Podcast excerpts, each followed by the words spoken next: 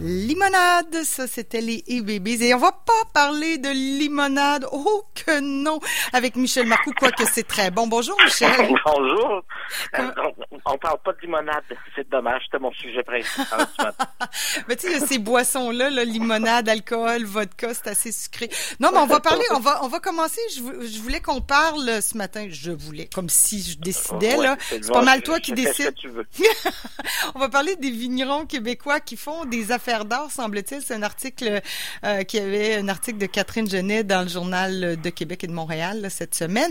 Mais d'abord, un lien avec ce que Vicky nous parlait, les, bouteilles à la mer, tiens. Oui, parce que tantôt, c'est ça, j'ai ri, parce que, j'écoutais donc, euh, euh, j'aime bien ces trucs de littérature jeunesse, et tout ça, ça correspond pas mal à mon état d'esprit. Et il y a tellement des belles choses qui se font en littérature jeunesse. à la mer. Et ça m'a fait penser à une anecdote euh, qui est assez drôle, c'est qu'en 1992, euh, il y a des containers qui sont tombés d'un bateau. Et dans ces containers-là, il y en avait un qui contenait 29 000 canards jaunes, des castors rouges, des tortues bleues, des grenouilles vertes en plastique. Alors, c'est tombé du container. Le container s'est ouvert et il était dans une boîte de carton, mais le carton s'est dégradé et les petits canards et les, les, euh, les, les, grenouilles, les tortues bleues et les castors rouges ont commencé à dériver. Et il y a un expert, un expert des euh, quelqu'un qui, qui, euh, qui, travaillait sur les, courants océaniques, euh, Curtis Ebesmeyer, qui euh, a décidé d'utiliser ces, en fait, le, trajet de ces jouets-là pour vérifier ses théories et voir qu'est-ce, qu'est-ce qui se passait. Alors, on a utilisé vraiment ces canards de plastique-là euh, pour regarder, pour vérifier donc le, les, courants océaniques. puis il y en a qui se sont échoués rapidement euh, rapidement. Puis il y en a d'autres qui ont quand même fait, euh, bon, c'est 17 000 milles nautiques, ah donc on peut traduire en kilomètres. Euh, c'est ça. Puis il y en a qui sont rendus sur le littoral britannique et irlandais 15 années plus tard. Ah, 15 ans plus tard. Mais ils ont fait une longue vie quand même. oui, mais ça va pas vite un canard en plastique. non, mais ça, ça va pas nécessairement vite. Ça. oui, puis ça peut avancer d'un pas, reculer de deux, là, avec les vents puis tout ça. Quoi. Alors, vous pouvez aller voir euh, sur, sur euh, Wikipédia. C'est juste un aparté comme ça, euh, Friendly Floaties. F-L-O-A-T-E-E-S. Euh, alors, c'est très intéressant de voir les trajets euh, par, euh, faits par des petits canards de plastique. Oh, c'est seulement que lorsqu'elle a parlé de bouteilles à la mer pour, les scientifiques, ça m'a fait penser à ces petits canards. Ben oui, c'est totalement scientifique. Hey, dis-moi donc, ben, tu faisais le lien, le 17 17 000 lieux nautiques, t'as dit? Euh, ouais, 17 000 nautiques. 17 000 T'es-tu bon en, ouais, c'était-tu bon en, conversion? Euh, ben, écoute, en mille nautiques, euh, le mille je vais te dire ça. Euh, ça fait 1852 mètres par mille. Alors, je laisse faire le calcul. Oh non, je suis pas bonne pour ça. Oublie ça. bon, bon. Euh, mettons, mettons 30, euh, 33 000 kilomètres ou quelque chose du genre, là, c'est ça. J'ai, ouais, euh, OK, bon. On fera, chacun fera ses devoirs pour être bien certain que... c'est ça. Alors, ça s'est, ça s'est promené pas mal. Ouais, ouais, ouais. Là, on peut revenir à notre sujet. Maintenant qui... que qui est l'achat local? Mais l'achat local, tu sais, ça, ça, ça faut aussi pour les vignerons québécois, là, qui, euh, ben, depuis le début de la crise, en tout cas, ils l'avaient peut-être pas vu venir, celle-là, mais ils font des affaires en or. Oui, je ne sais pas à quel point c'est dû à la crise ou pas, ben- euh, mais pour ce qui est de la crise, euh, moi, ben, la crise dans le sens où on dit acheter local. Euh, je me suis rendu compte que les gens ont beaucoup évidemment troqué la consommation au restaurant et dans les bars par la consommation à domicile. Évidemment, confinement oblige. Alors, c'est un point, évidemment, euh, comme je le disais dans une chronique précédente, pour les, brasseries qui ont beaucoup été dans la stratégie de vendre dans les bars, les restaurants, souvent c'est implantant en dépensant quand même de, bonnes sommes pour euh, mhm. installer l'équipement et des trucs comme ça. Eux, ça a été plus difficile. Mais la majorité des, des brasseries, je pense, ont quand même réussi d'assez belles conversions euh, puis euh, vraiment, il y en a qui ont été euh, euh, qui se sont rendus compte que leur vente augmentait beaucoup dans les brasseries. Et les dépanneurs ont énormément vendu de bière parce que les gens n'allaient ben, pas nécessairement dans les grandes surfaces pour acheter deux bières. Ben non, c'est ça. Là, lorsqu'on va au GA, d'habitude, faire le marché, il y a un comptoir de bière, on peut s'acheter une coupe de bière, mais les gens qui n'allaient pas faire le marché, vous n'allez pas nécessairement affronter le, la, foule d'un grand supermarché. Au lieu d'aller dans des dépanneurs, il y a des dépanneurs qui, semble-t-il, ont à peu près doublé leur vente. Ah, ben c'est chouette. Pour eux. Oui, c'est ça. Alors, dans l'article que tu m'avais envoyé de Catherine Genet, euh, on, a, on parle d'augmentation euh, de 60, 60 80% mais ça, je pense que ce sont des chiffres SAQ. Euh, d'accord, euh, c'est ça. Ouais, c'est pas même...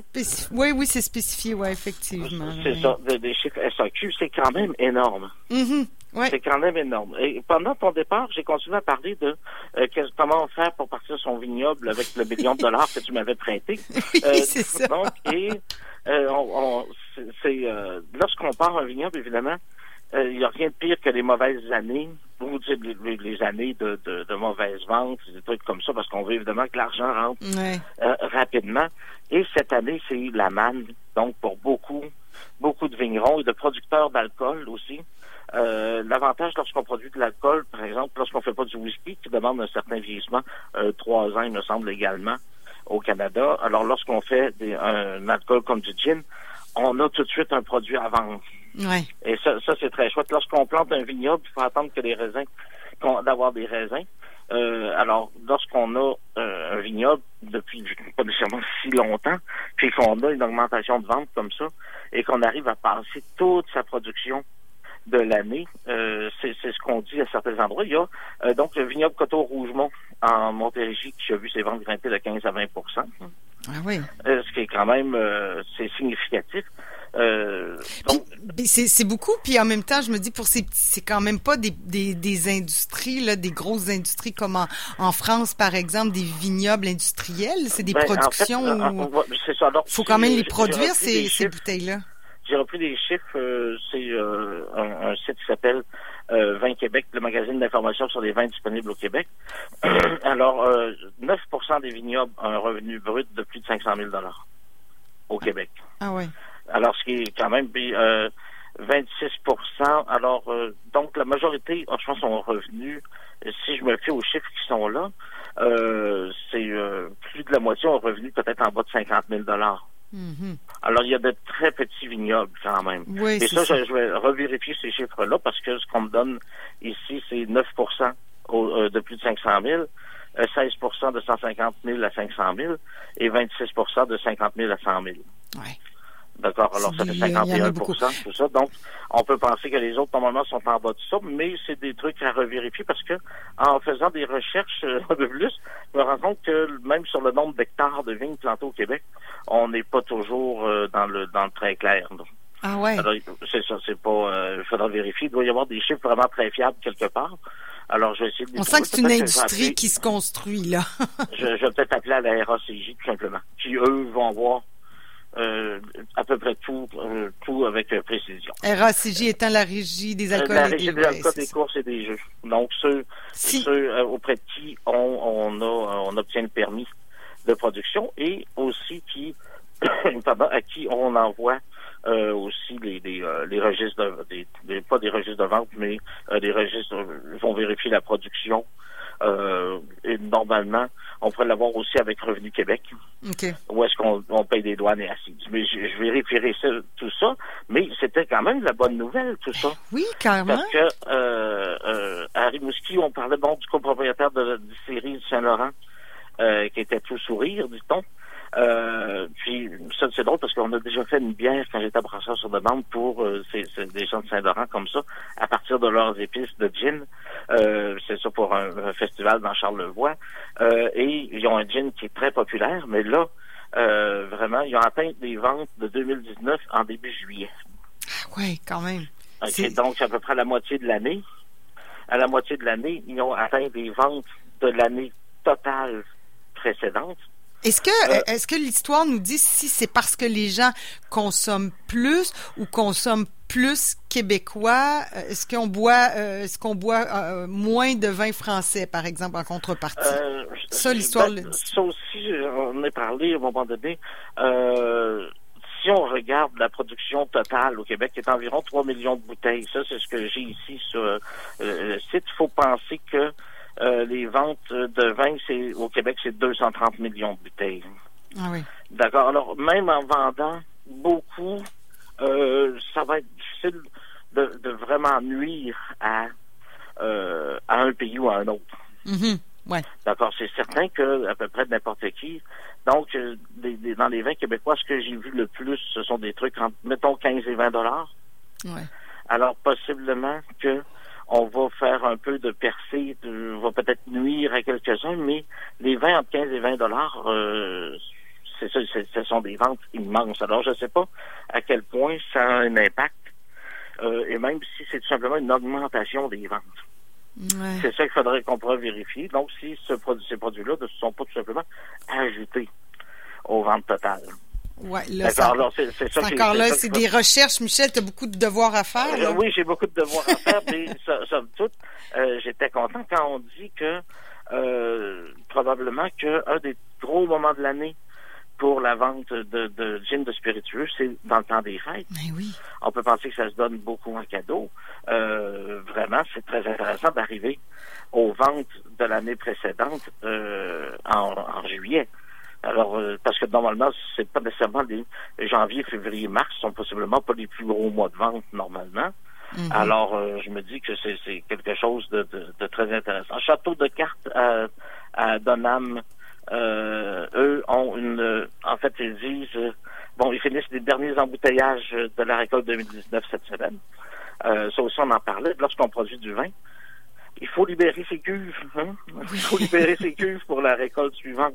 Et surtout même acheter d'autres cuves parce que si on a planté un vignoble et que notre, nos plantations sont en progression, il faut acheter des nouvelles cuves. Et c'est pas comme quand on fait de la bière. Quand on fait de la bière, on peut utiliser une cuve euh, parfois 20 euh, fois dans l'année. Euh, ça faire 20 productions de temps, dépendant du, du euh, si les bières prennent un mois, ça, ça sera 12 productions. Lorsqu'on fait du vin, on, utilise la cuve normalement une fois par année. Ouais.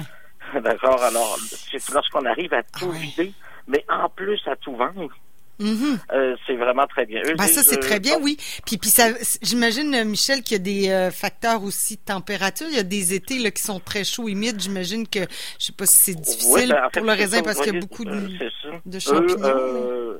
Eux, donc, ils disent, la même personne, donc ils parlent qu'ils vont manquer de certains produits. Ah leur pétillant naturel et le vin orange, qui sont probablement des produits en, en, plus petite quantité, produits quand même en plus petite quantité.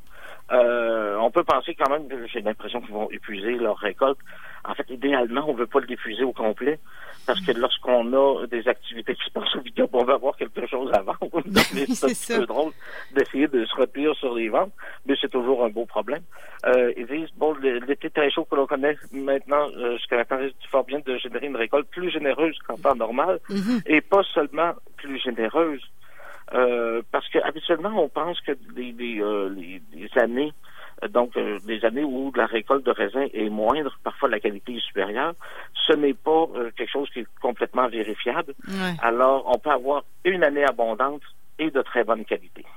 Oui. Alors, ça prend des conditions. Donc, il faut que la, la, floraison au printemps, s'il y a peu de pluie, que la pollinisation se fait bien, euh, de ça, on peut avoir une bonne quantité de raisin. Euh, à, la charge du, euh, du, du, viticulteur par la suite de, de tailler et de, de réduire lui-même sa production. Mais on peut, évidemment, lorsqu'on a des chaleurs comme cet été, euh, on risque d'avoir aussi quelque chose de très, très bonne qualité. Oui, effectivement, les raisins aiment ça, la chaleur, ben, l'humidité jusqu'à un certain point, là, parce que sinon ça peut créer des champignons.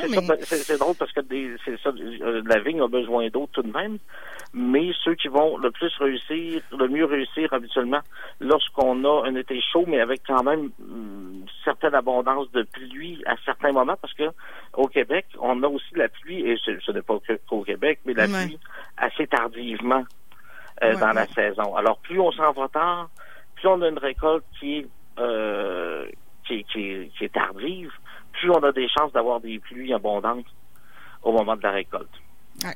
Alors, plus on, plus on dépasse euh, la, mi-septembre, plus on aura des pluies abondantes. Euh, puis c'est Louis, Louis Dugas du vignoble Coteau-Rougemont refuse de se réjouir trop vite. Et là, on reconnaît le vigneron normal. Prudence, toujours.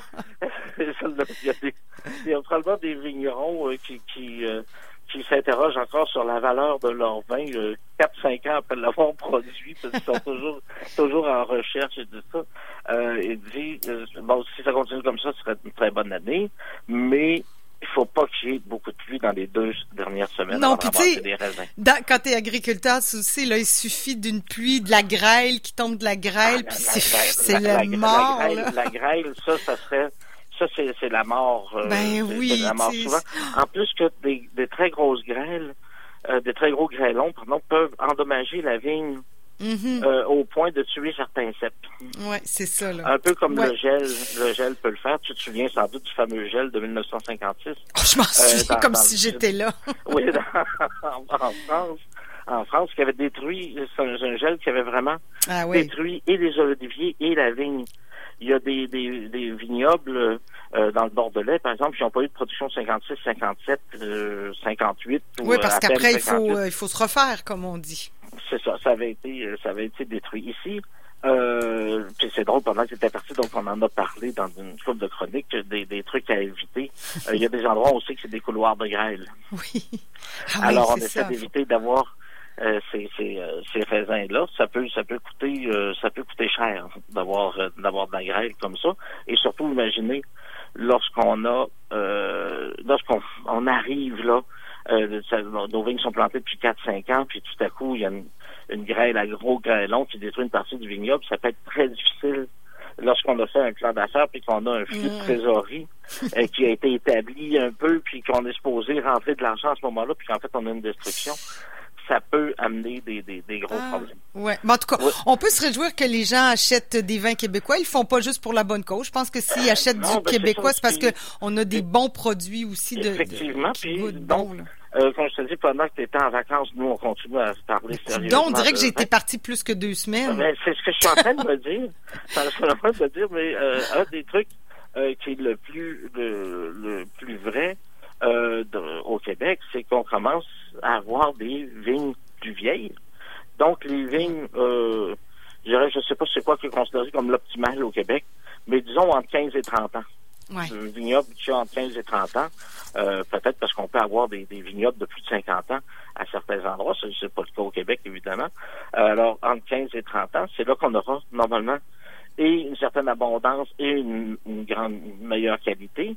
Alors, on arrive à, ce point-là à quelques endroits. Et aussi plusieurs vignobles qui ont maintenant plus de 7, 10 ans de ça. Et on arrive donc à un moment où non seulement la qualité des raisins s'est améliorée, euh, donc euh, on a euh, des, des, euh, des, récoltes qui sont, sont plus saines. On a souvent un meilleur contrôle de son, dans son vignoble, une meilleure façon de faire déjà dans le champ.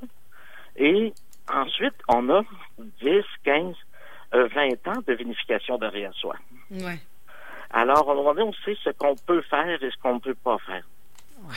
Alors, je, je prends un exemple. Par exemple, euh, si lorsqu'on fait du vin rouge, on va laisser les pots à contact avec le jus pendant un certain temps. Mais si l'année est légère, si on fait une macération très très longue, on va avoir un vin très tannique, mais qui n'aura pas la structure pour supporter ces tanins-là. Alors le vin va sembler sec, euh, euh, rampeux, un peu. Alors, dans des années plus faibles, il faut euh, laisser macérer moins longtemps. Alors, on va avoir des, des trucs comme ça que, par expérience, les vignerons euh, vont, vont, découvrir Ben oui, et ensuite pouvoir pouvoir faire une, de, pouvoir faire des interventions euh, qu'il faut au bon moment. C'est- très intéressant oui, vraiment. de, de voir l'évolution de ça. Puis évidemment, euh, les alcools, euh, les alcools québécois, ben là, euh, euh, je pense que dans le gin, on, On est bon. On doit sembler avec une réputation mondiale déjà, et ça fait pas longtemps. Ben non, on est pas mal bon, puis c'est une expertise quand même que ben, qu'on a développée, puis c'est compliqué, puis bravo à tous ceux qui font du vin, du gin et de la vodka, et etc. Oui, ben ils ont été créatifs. Ils ont été Comme créatifs. toi d'ailleurs. Ben oui, ben oui, c'est vrai, je te le dis, euh, t'es un Ben, créatif, de- C'est ça, t'es un artiste. On a au Québec beaucoup de gens créatifs. Et un des trucs dont on se rend pas compte lorsqu'on n'est pas dans le milieu, c'est à quel point les gens travaillent fort. Ah ben oui, c'est clair, c'est énormément d'ouvrages. Énormément d'ouvrages, puis beaucoup d'incertitudes, alors euh, quelques nuits blanches. Oui, oui, oui. Parfois. Alors, c'est un, mais c'est un, beau domaine. Bon, et puis sur ces belles paroles, Michel, on va se dire au revoir.